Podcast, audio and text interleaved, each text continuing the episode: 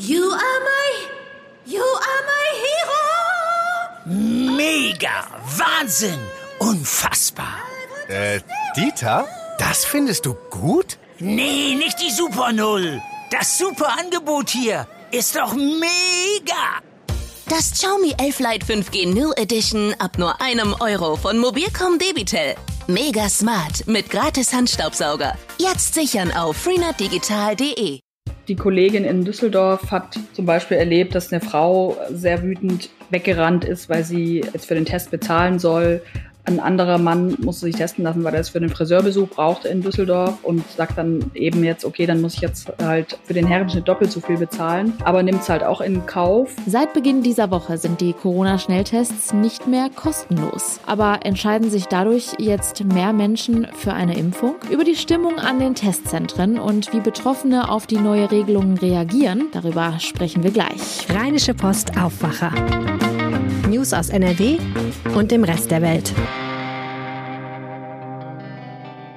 Heute ist Dienstag, der 12. Oktober. Ich bin Julia Marchese. Schön, dass ihr zuhört. Wenn ihr künftig keine Folge des Aufwachers mehr verpassen wollt, dann lasst uns doch gerne ein Abo auf eurer Podcast-Plattform da. Und jetzt starten wir mit unserem ersten Thema.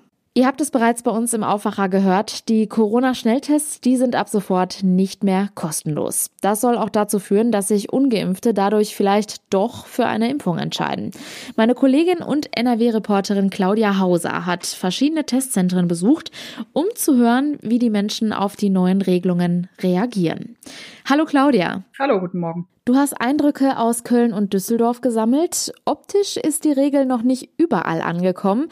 Die meisten Leute wissen aber Bescheid, oder? Ja, genau, das kann man so sagen. Die Leute sind informiert. Also es hängen zwar hier und da noch die Schilder draußen, kostenlose Bürgertests, aber die Tests kosten jetzt Geld für alle Ungeimpften. In Düsseldorf war unsere Kollegin Melissa Schulz unterwegs in zwei Testzentren und ich habe in Köln mich mal umgeschaut und war auch in der Apotheke, die von Anfang an auch schon äh, Corona-Tests durchführen. Und genau, die Tests kosten unterschiedlich jetzt, also 15 Euro 14,90 Euro, 16 Euro. Aber halt so um den Dreh kosten die Tests jetzt und die Leute müssen einfach jetzt bezahlen. Du hast dich mit mehreren Menschen unterhalten, unter anderem mit einem Mann, der sich hat testen lassen. Was hat er dir denn erzählt? Also was macht die neue Regelung mit ihm? Also er war insgesamt ein bisschen schlechter gelaunt, weil er ähm, auch niedergeschlagen, weil er jetzt zu einer Beerdigung ähm, am Montag musste und dafür eben jetzt einen Test braucht, was er jetzt schon mal nicht besonders gerecht findet, weil, weil man sollte ja auf eine Beerdigung gehen können, meint er. Und er hat sich aber jetzt schon entschieden oder hat es zumindest vor, dass er jetzt künftig erstmal auf Kaffee- und Restaurantbesuche verzichtet, auch nicht zu Kulturveranstaltungen geht, weil er sagt, dann ist es halt so, aber ich werde jetzt nicht jedes Mal 15 Euro bezahlen. Er will sich weiter testen lassen und für ihn ist es auch die bessere Strategie, sagt er, weil man ja auch als Geimpfter theoretisch jemanden anstecken könnte. Und so sagt er, lässt er sich zwar weiter testen, aber immer nur, wenn es notwendig ist. Also auch für gewisse Arbeitsprojekte oder so wird das machen. Hm. Was sagt er denn zu den Impfungen? Also will er sich stattdessen nicht impfen lassen? Ja, genau, das habe ich ihn gefragt. Also er, er lehnt die Impfung ab, weil er dem Impfstoff nicht so ganz traut und betont aber, dass er jetzt äh, auch kein Corona-Leugner ist. Und wenn das Gesundheitsministerium jetzt sagen würde, Impfen ist die beste Strategie, also so hat er es mir jetzt gesagt, um niemanden anzustecken, aber das sieht er eben nicht so.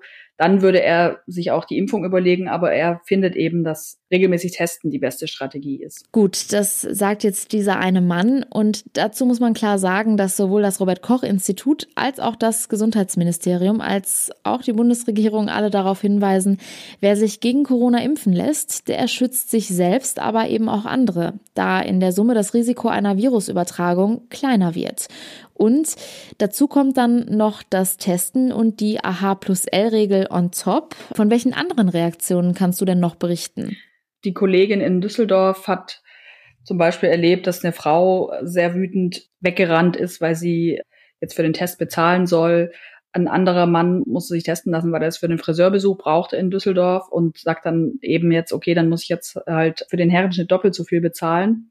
Aber nimmt es halt auch in Kauf, also die Leute sind schon insgesamt, haben schon ruhig reagiert und haben jetzt auch äh, das Personal in den Impfzentren irgendwie Unmut spüren lassen.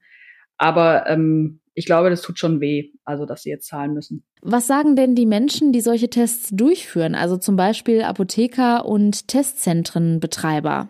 Also mein Eindruck war jetzt eher, dass sie, dass sie davon ausgehen, dass die Leute sich auch eher nicht mehr testen lassen. Also dass sie dann aber auch auf äh, gewisse Besuche äh, eben verzichten, so wie ich eben gesagt habe, jetzt eben nicht mehr ins Café gehen und so, weil es dann zu teuer wird. Die merken jetzt schon, dass es weniger Leute sind, die zum Testen kommen. Also eine Apothekerin in Köln hat es auch gesagt, dass sie das extrem merkt. Die haben sonst bis zu 100 Leute getestet und da äh, an dem Vormittag waren jetzt gerade mal so eine Handvoll Leute da und darunter auch einige Kinder, die ja auch weiterhin die Tests umsonst kriegen. Und genau, eine andere Frau von, von einem Testzentrum ähm, hatte so ein bisschen Sorge, dass sie jetzt äh, beschimpft wird oder dass sie viele Diskussionen hat. Das war aber nicht so. Die hatte schon 14 Leute getestet Darunter waren aber auch zwölf Kinder und das wird jetzt nach den Ferien wohl auch wieder abnehmen natürlich, weil die Kinder dann in den Schulen getestet werden. Also es wird insgesamt, wird das ganze Geschäft deutlich weniger werden. Wenn wir jetzt ein Fazit ziehen, was nimmst du von deiner Recherche mit? Du hast ja jetzt niemanden getroffen, der gesagt hat, gut, ich gehe mich dann jetzt tatsächlich morgen impfen. Nee, haben sie nicht gesagt. Ich glaube trotzdem, dass es dazu führen wird, dass jetzt doch noch ein ganzer Schwung sich impfen lässt, weil es einfach immer unbequemer wird, ungeimpft zu sein die, die jetzt bezahlt haben, haben das schon auch zähneknirschend gemacht. Also 15 Euro jetzt alle zwei Tage zu bezahlen, wenn man unterwegs sein will.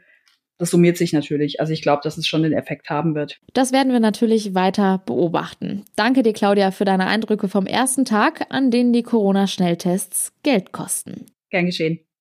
Eine Gruppe vermummter Menschen mit Bannern und gezündeten Bengalos. Eine Szene, die sich letzten Sonntag vor dem Privathaus von NRW-Innenminister Herbert Reul in Leichlingen abgespielt hat. Jetzt hat die Polizei Köln die Ermittlungen aufgenommen. Es gehe um Verstöße gegen das Versammlungs- und Sprengstoffgesetz.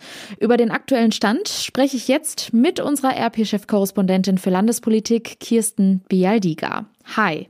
Hi. Kirsten, du warst am Montag im Landtag. Inwiefern war denn der Vorfall dort Thema? Ja, das äh, Thema kann man so nicht sagen, aber ich äh, hatte im Landtag zu tun und äh, es war schon deutlich festzustellen, dass die Sicherheitsvorkehrungen vor dem Eingang ähm, verschärft worden waren. Also es waren deutlich mehr Polizisten im Einsatz, es war auch berittene Polizei unterwegs und alles, was sich rund um diesen Eingang bewegte, inklusive mir, wurde sehr genau in Augenschein genommen. Und äh, ja, also eine gewisse Anspannung war da schon zu bemerken.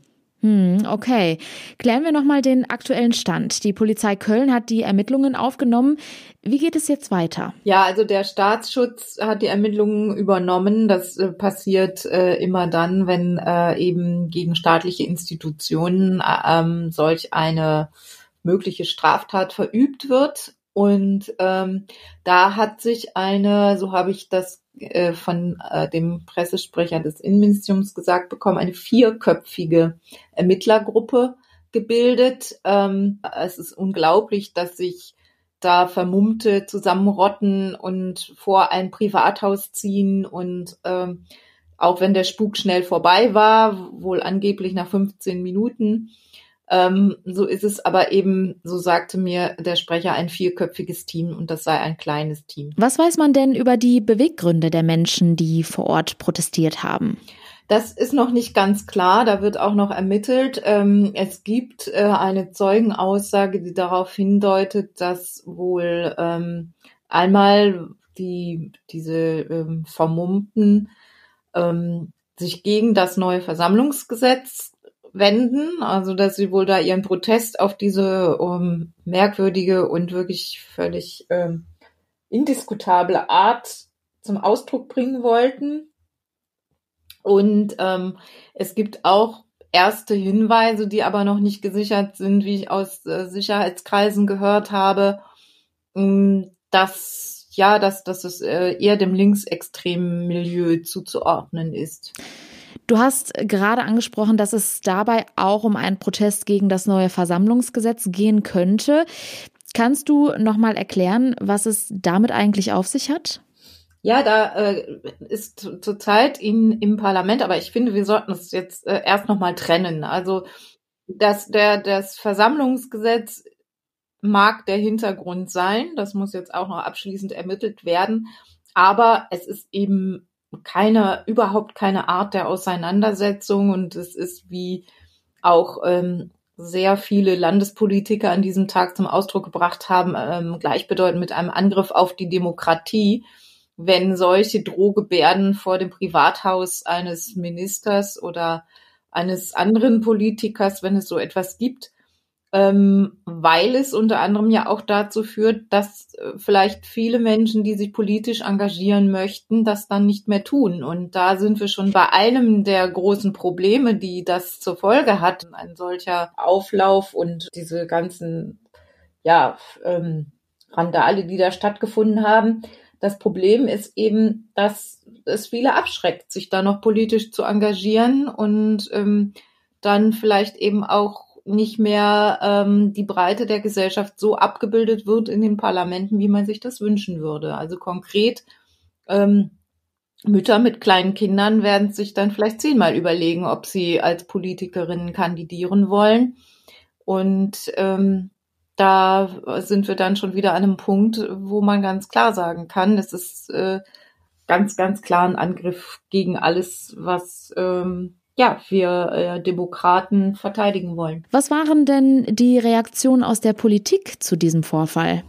Ja, es gab überall große Empörung. Ähm, die Fraktionen im Landtag haben eine gemeinsame Mitteilung und Erklärung verfasst, ähm, haben da auch nochmal, ja, genau das nochmal gesagt, worüber wir gerade gesprochen haben. Also es ist ein Angriff auf unsere Demokratie, es ist nicht tolerabel. Und ähm, wer aber glaubt, durch Gewalt gegenüber Politikern Einfluss zu nehmen, der kündige den demokratischen Grundkonsens auf. Und es gebe eben andere Möglichkeiten, wenn man Einfluss nehmen will auf einen politischen Prozess, dann gibt es in einer Demokratie ja genug andere Möglichkeiten, unter anderem eben Demonstrationen, die vorher angemeldet sind.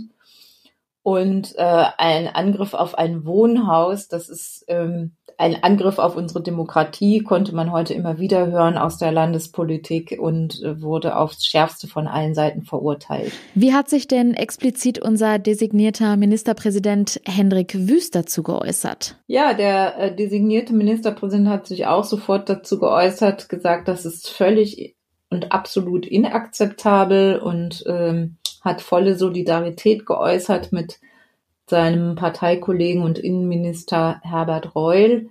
Mm, er hat sich auf Twitter geäußert, auch ganz interessant, ähm, und hat es auch als Angriff auf das Haus von Herbert Reul bezeichnet. Das war auch eine sehr schnelle Reaktion von ihm dann gleich an die Adresse äh, von Herbert Reul, um ihm seine Unterstützung zu signalisieren. Über die aktuellen Entwicklungen zu diesem Vorfall halten wir euch natürlich, sobald es etwas Neues gibt, hier und auf RP Online auf dem Laufenden. Vielen Dank, Kirsten Bialdiga, für die Infos. Ja. Und diese Meldungen sind heute außerdem noch wichtig. Ein florierender Kokainhandel im Darknet hat zwei Männer aus Monheim vor Gericht gebracht. Die 32 und 33 Jahre alten Angeklagten sollen hinter dem Kokaingeschäft stecken, mit dem sie nach Angaben der Ermittler 2,6 Millionen Euro Gewinn machten. Heute beginnt der Prozess vor dem Düsseldorfer Landgericht gegen das Duo.